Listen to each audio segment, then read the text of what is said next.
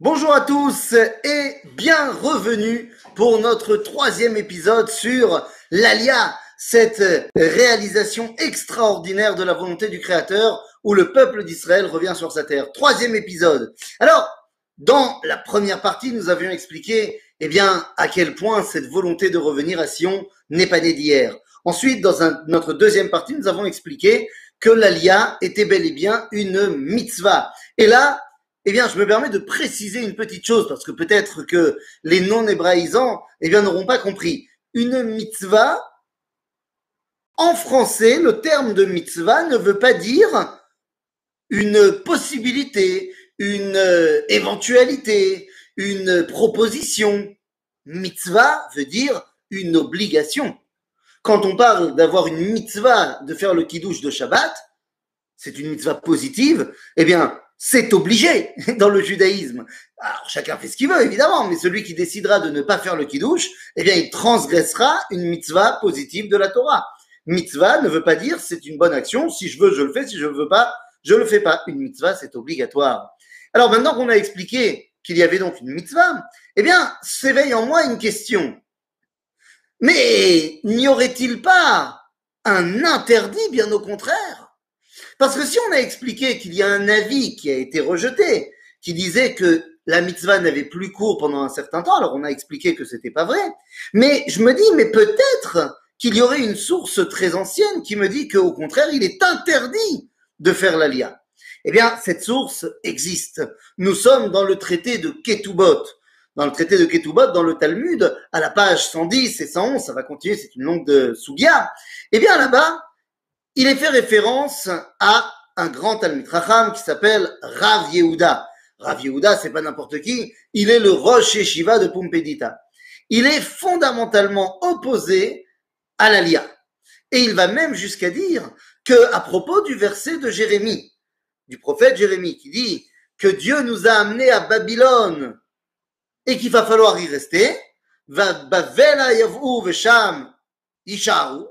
eh bien, nous dit Rav de là, on apprend que tout celui qui sort de Babylone pour aller en terre d'Israël transgresse un commandement positif de la Torah, à savoir de rester à Babylone.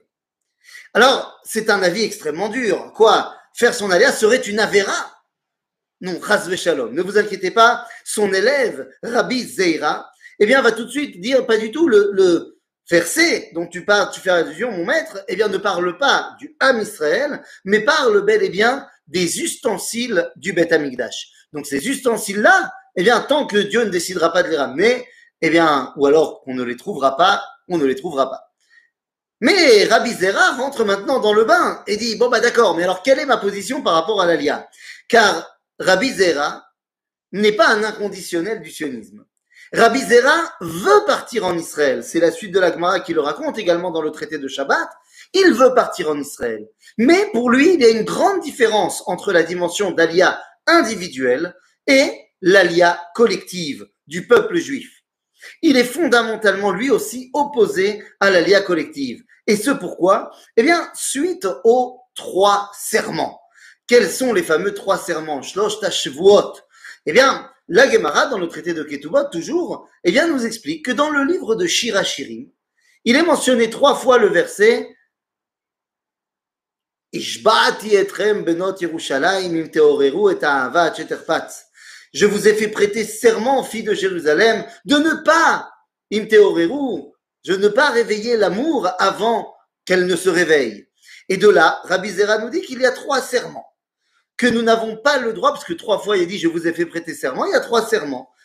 Le premier, nous dira Bizera, c'est quoi? Eh bien, c'est que nous n'avons pas le droit de nous révolter contre les nations. Le second, qu'on n'a pas le droit de conquérir la terre d'Israël en force, avec une armée. Et le troisième, c'est que les nations n'ont pas le droit de nous asservir trop.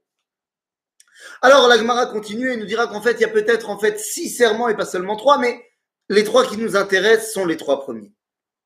La question est maintenant posée. Est-ce que Rabbi Zera, eh bien, ne vient pas nous dire qu'en fait, le sionisme, de manière générale, c'est quelque chose d'interdit? C'est une, transgression des trois serments. Eh bien là, tout de suite, il va falloir répondre euh, de manière très simple.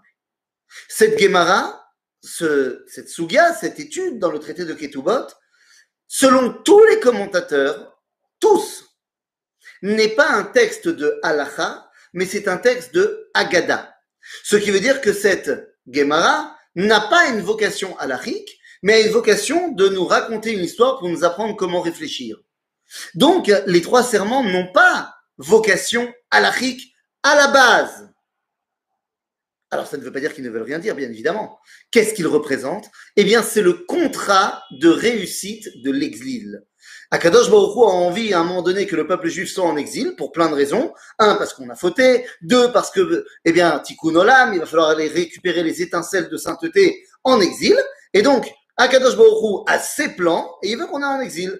Pour que l'exil, eh bien, fonctionne, nous n'avons pas le droit de nous révolter contre les nations, parce que t'imagines, nous n'avons pas le droit d'essayer de conquérir la terre d'Israël parce que sinon, bah, c'est plus l'exil, et les nations ne peuvent pas trop nous asservir, sinon, bah, il n'y a plus, y a plus Israël en exil.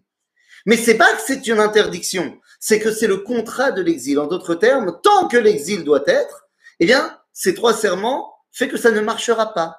Si tu te révoltes contre les nations, ça ne marchera pas. Si tu essayes de créer un État en Israël, ça ne marchera pas, et ainsi de suite. Cependant, nous parlons aujourd'hui en 2021 donc non seulement ce texte des trois serments n'est pas à vocation halachique, mais disons qu'il l'était. Eh bien, aujourd'hui, en 2021, de toute façon, les trois serments sont tombés. Eh oui, pourquoi ils sont tombés? Eh bien, tout d'abord, car le serment de ne pas se révolter contre les nations fait référence à une fois que tu es chez eux. C'est-à-dire, à partir du moment où on est ici, en Israël, eh bien, ça ne s'appelle plus se révolter contre les nations. D'autre part, les nations nous ont permis de venir conquérir la terre d'Israël, puisqu'il y a eu la déclaration Balfour qui a été ensuite ratifiée à San Remo en 1920 et 22 par la SDN, la Société des Nations. Donc les nations nous ont permis de revenir nous installer en terre d'Israël. Il ne s'agit donc plus de révolte contre les nations. Et donc le deuxième serment où on a interdiction de conquérir en force, eh bien oui, quand les nations ne nous laissent pas, mais quand les nations nous le permettent, eh bien, il n'y a plus de problème. J'en passe évidemment sur le vote des Nations Unies en 1947. En 1922, lorsque à San Remo est signée la déclaration Balfour, le Meshech Chochma, Or Sameach, le Rav Meir Simcha Cohen de Dvinsk, nous écrit Sar Pachad Hashevuot. La peur des serments est tombée. La mitzvah de reprendre possession de la terre d'Israël n'a plus aucune excuse.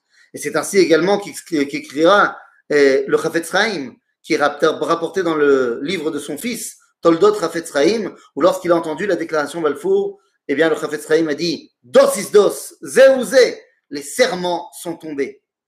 Donc même si on pouvait penser que les serments avaient une réalité halachique, eh bien aujourd'hui ce n'est plus le cas. Donc dans tous les cas, il n'y a absolument aucune interdiction, bien évidemment, de venir en Israël. Non au niveau collectif, mais pas non plus au niveau individuel. Car même à l'époque, Rabbi Zera est venu en Israël.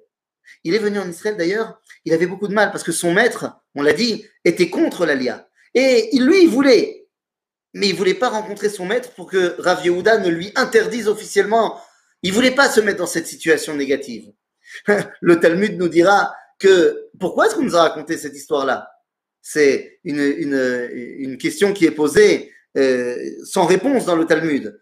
Mais Baal Afla, Baal Afla de la famille des Horowitz, de la descendance de Rabbi Ishayahu Alevi Horowitz du Shla, Baal Afla nous dit pourquoi le Talmud a raconté cette histoire-là? Eh bien pour nous dire que Rabbi Zera n'avait pas à écouter Rav Yehuda.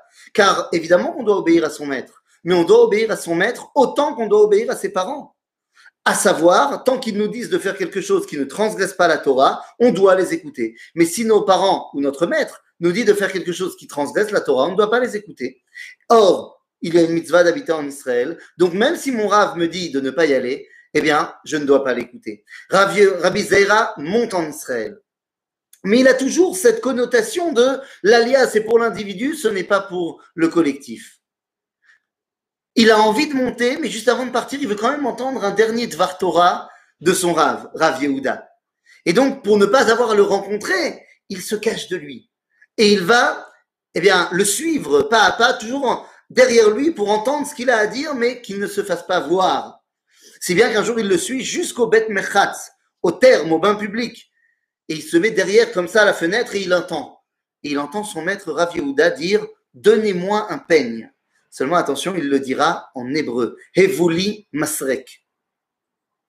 Et Rabbi Zer a dit Si seulement je n'avais entendu que ça, ça m'aurait suffi. C'est l'enseignement que j'avais besoin pour partir en Israël. Quel enseignement? Donnez-moi un peigne.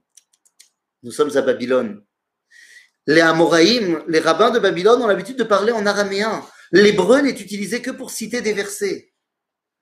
Tout d'un coup, Rav Yehuda, au Bet Merchatz, il n'y a pas plus chol que ça, parle en hébreu. Et Rabbi Zera dit, voilà l'enseignement que j'avais besoin d'entendre.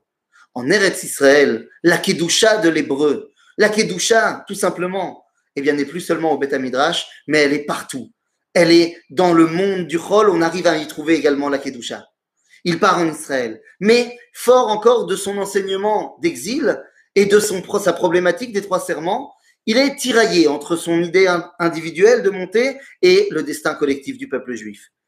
Il va, il va arriver au chouk, nous racontons dans le Talmud, et là-bas, il va, je sais pas, acheter des cornichons, et le vendeur reconnaît son accent babylonien, et lui dit, je te hais, babylonien.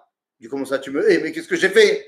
Il dit, à cause de toi et de tes semblables qui n'êtes pas venus avec Ezra et Nehemiah à l'époque de, bah, du début du second temple, eh bien, comme la majorité des Juifs sont restés à Babylone, notre deuxième Géoula était petite par rapport à celle de l'Égypte. On n'a pas eu les miracles de l'Égypte. Bon, Rabbi Zera se dit, bon, c'est un vendeur de cornichons, qu'est-ce qu'il y connaît? Et le Talmud nous raconte qu'il rentre dans le Beth Midrash de Rabbi Chia, le grand maître d'Eretz Israël, qui dit exactement la même chose. Il dit, c'est à cause de ceux qui ne sont pas revenus que la Géoula n'a pas été aussi resplendissante à l'époque du deuxième temple qu'elle l'a été à l'époque de la sortie d'Égypte. À ce moment-là, Rabbi Zeira, comprend son erreur et va faire un jeûne, mais pas un simple jeûne, 100 jours de jeûne. Il va prier à Kadosh Baruch pour qu'il lui fasse oublier toute sa Torah qu'il a appris à Babylone pour que puisse rentrer en lui la Torah d'Eret Israël.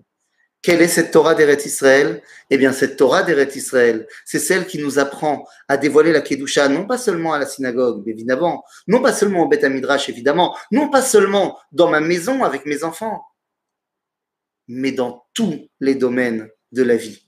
La Torah Teretz Israël nous apprend que le chol n'est pas le profane, n'est pas l'alter ego du Kodesh, que le chol est l'endroit où le Kodesh peut la.